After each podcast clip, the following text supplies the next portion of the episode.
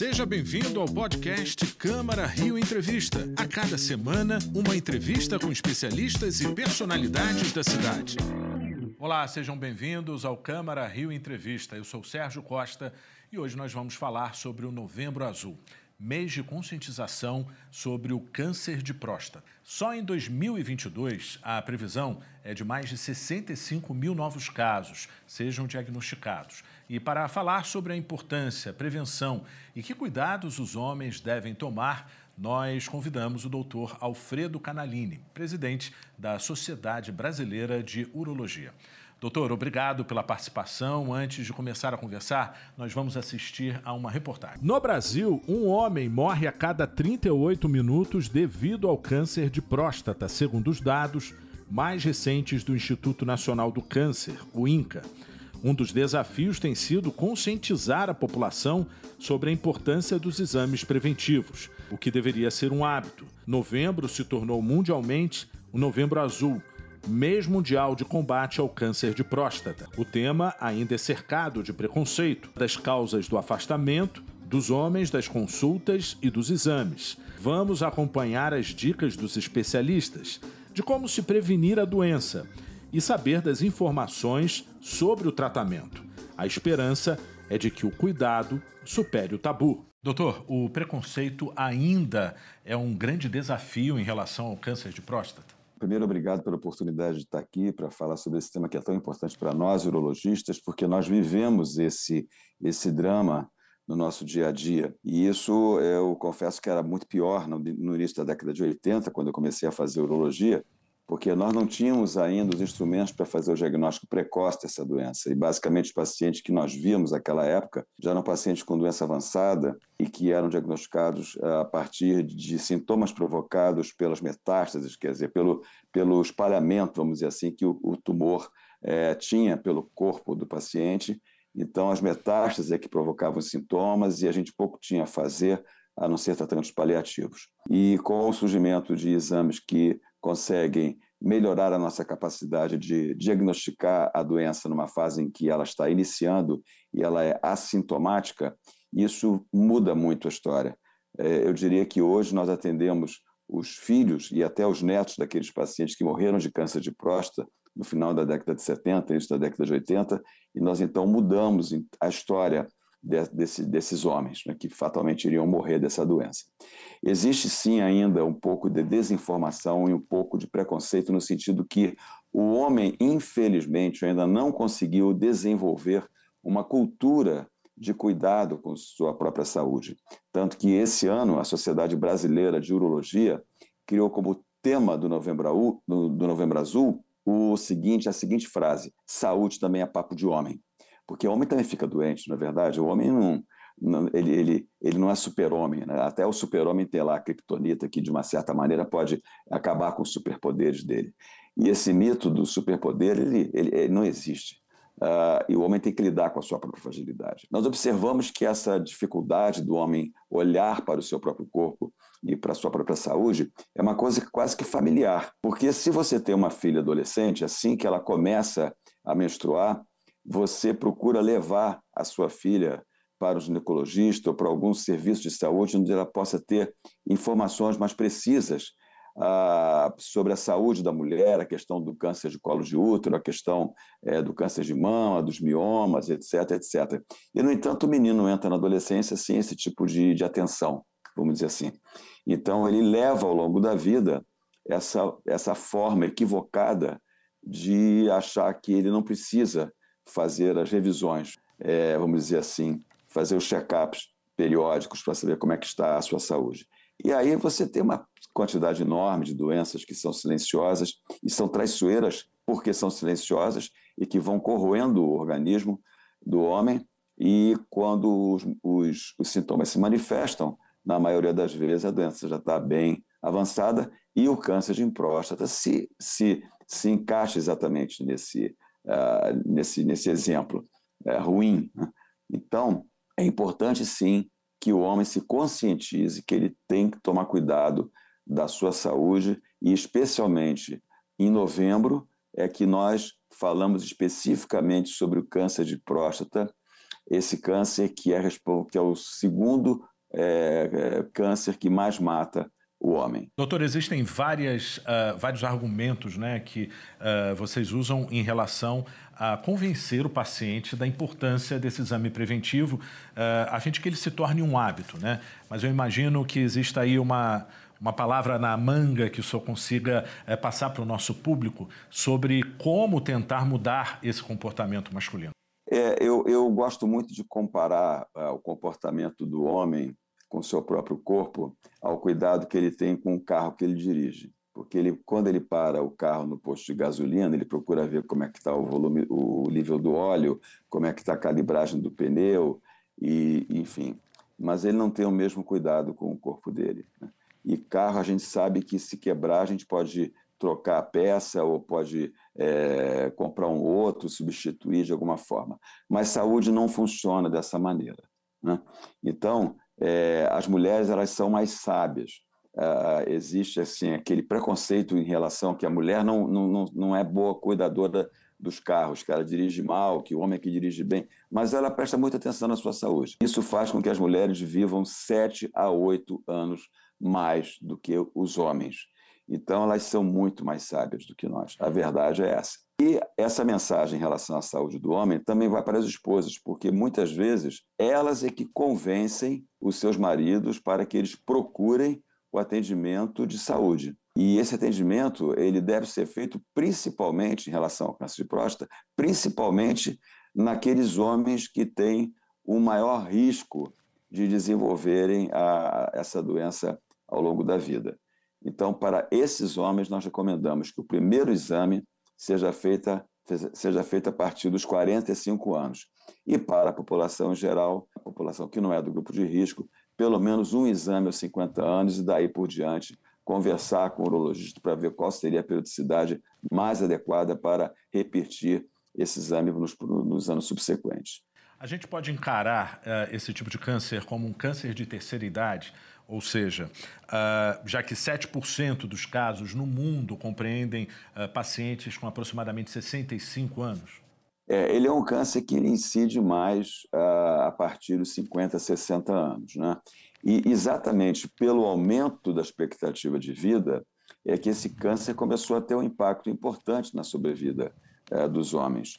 Porque se a gente imaginar que na época da Segunda Guerra Mundial é, a, expectativa de vida era em torno de 45 a 50 anos, aqui o câncer de próstata não chegava a ser um, um grande problema, mas à medida que o homem está vivendo mais, ele tem que viver mais e viver também com qualidade de vida, o câncer de próstata passou a ser, sim, um foco importante da atenção da medicina, especificamente da urologia. Agora, veja bem, é, não significa que ah, esse tumor ele só vai se manifestar com 50, 60 anos, porque é, existem algumas exceções, é, a gente tem que admitir isso, mas tem pacientes que já na, com 40 e poucos anos já têm lá o começo da doença e que são tratados nessa idade e que ficam curados. E geralmente esses homens que apresentam o câncer mais precocemente são filhos de pais que morreram é, cedo por causa do câncer de próstata.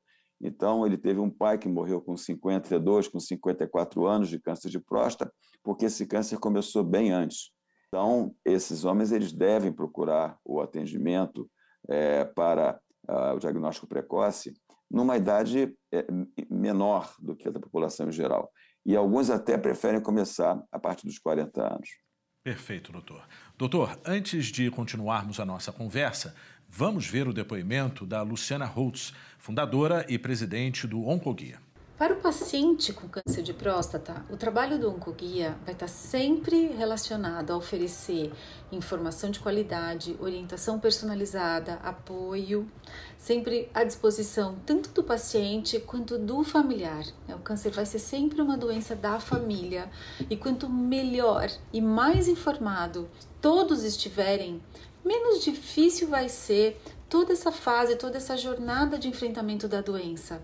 Então, como é que a gente faz isso? Então, a gente tem o portal Oncoguia, que é o oncoguia.org.br, que tem muita informação de qualidade, inclusive uma página exclusiva sobre câncer de próstata.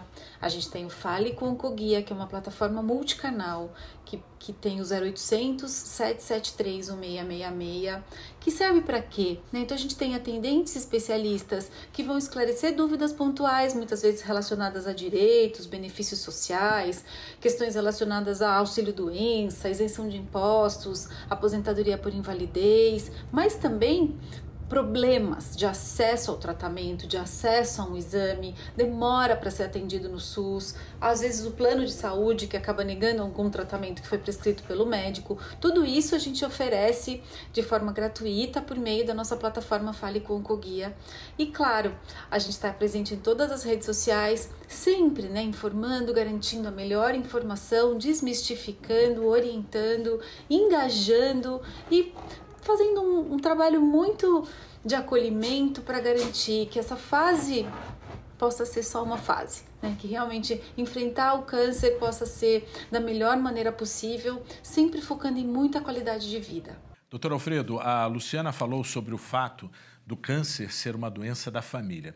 Só acha que os homens estão preparados para essa conversa em casa com seus parentes? É, a medicina mudou muito o seu comportamento perante o doente. É, hoje você não tem mais aquela conduta muito paternalista que existia principalmente no, nos países mais latinos em relação a ocultar diagnósticos para evitar sofrimento.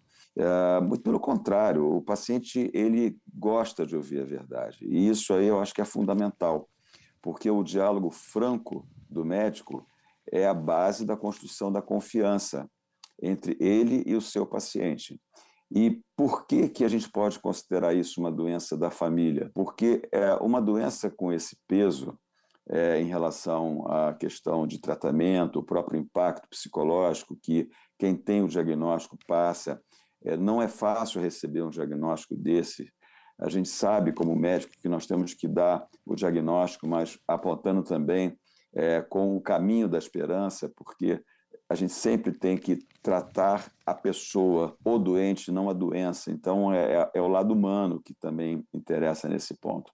E levar essa discussão até a família, porque hoje é muito comum você ver pessoas que às vezes têm um diagnóstico de um câncer até mais grave do que o câncer de próstata, e é, um, por exemplo, um câncer de pâncreas, e ele, quando tem um diagnóstico, ele prepara a família para poder sobreviver, para aquele núcleo familiar poder continuar existindo. Então, isso realmente tem que ser conversado com o paciente e com a sua família, é, e a, o diálogo franco em relação às opções de tratamento, em relação aos prognósticos, isso aí sempre tem que existir. Até porque é, não tem o menor sentido você chegar para o paciente e dizer assim: olha, teu examezinho não deu nada, mas você precisava precisar fazer um, uma cirurgia. Mas como uma cirurgia se não deu nada do exame? Quer dizer, isso não funciona na cabeça de ninguém na realidade.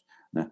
E a gente nota que tem pessoas que, que querem, parece que elas querem ser enganadas. Isso que a Luciana falou sobre a oncoguia tem um ponto fundamental que é a informação verdadeira.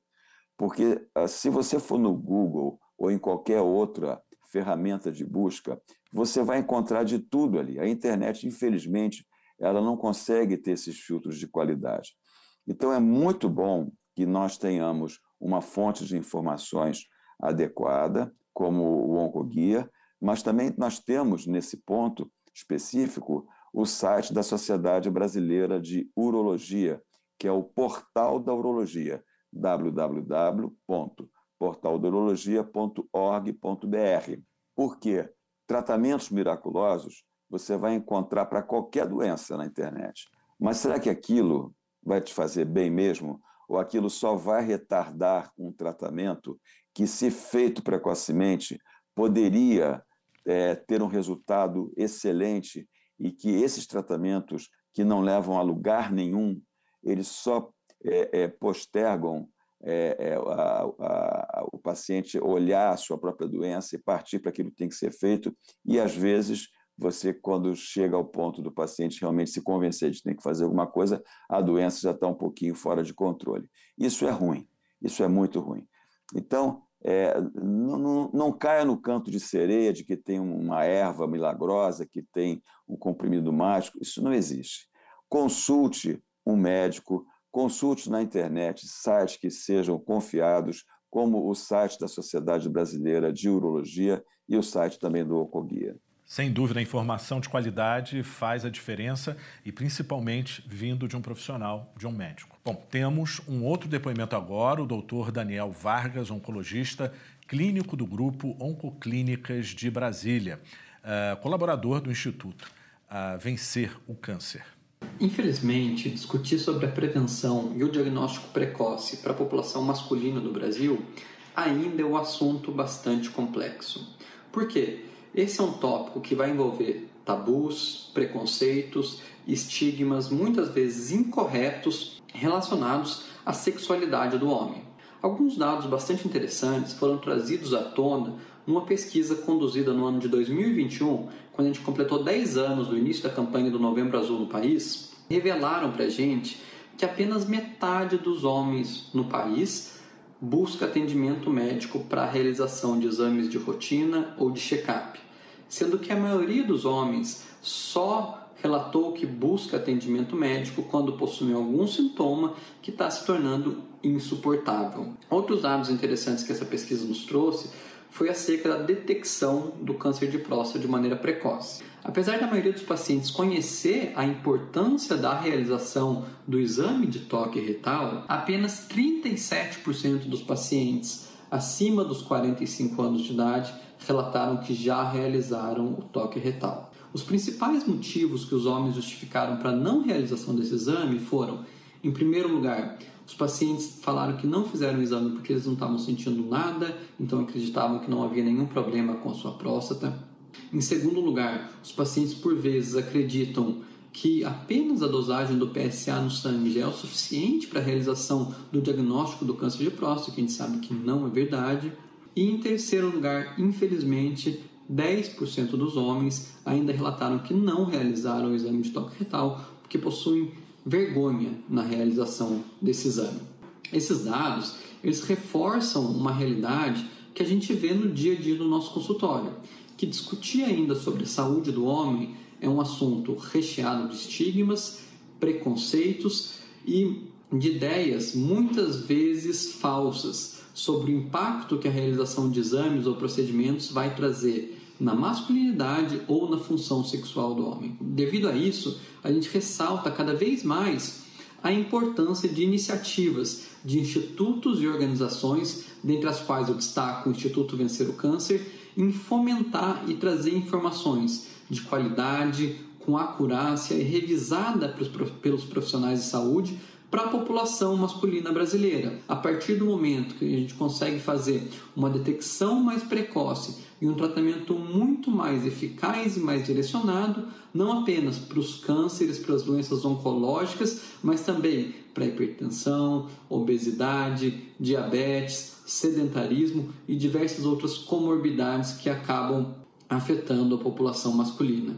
Bom, doutor Alfredo, depois desse depoimento super importante e detalhado, uh, fica aquela questão, né? Como que a gente consegue uh, fazer com que o cuidado supere o tabu? Essa fala dele teve muitos assuntos que nós poderíamos aí esmiuçar, muitas informações importantes, né?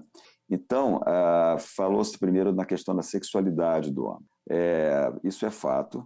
É, a, a, a próstata é uma glândula acessória do aparelho reprodutor masculino Existe, sim, uma possibilidade do paciente ter alguma dificuldade para manter a potência sexual após a realização de uma cirurgia radical de próstata, mas isso não é o fim da, do caminho, porque depois da cirurgia, esses problemas, se porventura vierem a acontecer, e não acontece em todos os casos, mas se porventura vierem a acontecer, existem tratamentos que podem ser feitos para melhorar, por exemplo, a capacidade de ereção e de penetração, para que esse homem possa ter uma relação sexual. É, se a gente fizer uma comparação com as mulheres, por exemplo, para as mulheres, a mama tem um significado importantíssimo na imagem corporal. E elas enfrentam com coragem a questão de uma cirurgia de mastectomia para tratar um câncer, porque elas sabem também que depois que aquela mama é retirada e o câncer está curado, elas podem fazer uma cirurgia plástica para a reconstrução de sua mama. Então, veja como é que a mulher encara de uma outra maneira. A, a, a sexualidade ela não termina depois que você faz uma cirurgia de próstata, como não termina quando, quando você faz uma cirurgia de mama. Então, não, não é isso que deve levar o paciente a desistir do tratamento. Né? É, é, o tratamento ele tem que ser feito porque o lema é, o objetivo é vencer o câncer. Isso é que tem que ser feito, porque depois que você vence o câncer, você se depara com mais um tempo enorme de vida e que você vai continuar a, a, a, curtindo a tua vida com qualidade, com saúde, que isso é que interessa. Você vê teus filhos crescerem, você vê teus netos crescerem, isso tem um valor magnífico. E é nisso que a pessoa tem que pensar quando vai enfrentar o diagnóstico, o medo do tratamento, porque dizer que ah, não é uma bobagem isso não deve causar medo, não, não é uma bobagem, a gente sabe que não é. É uma situação muito séria, mas a gente está aqui para ajudar o paciente. Né? E nós não podemos é, entrar nesse caminho aí do terror, do pânico, porque, veja bem, é, é, a coragem não é a ausência do medo. Medo todos nós temos. O diagnóstico de uma doença, seja ele qual for, é sempre uma notícia ruim. Mas a gente tem que ter coragem para enfrentar as coisas. E os homens sempre falam que são tão corajosos, mas parece que as, as mulheres enfrentam isso com mais coragem, com mais determinismo do que nós. Elas não fingem que não está acontecendo nada. Às vezes o, o homem fala assim: ah, mas quem procura acha.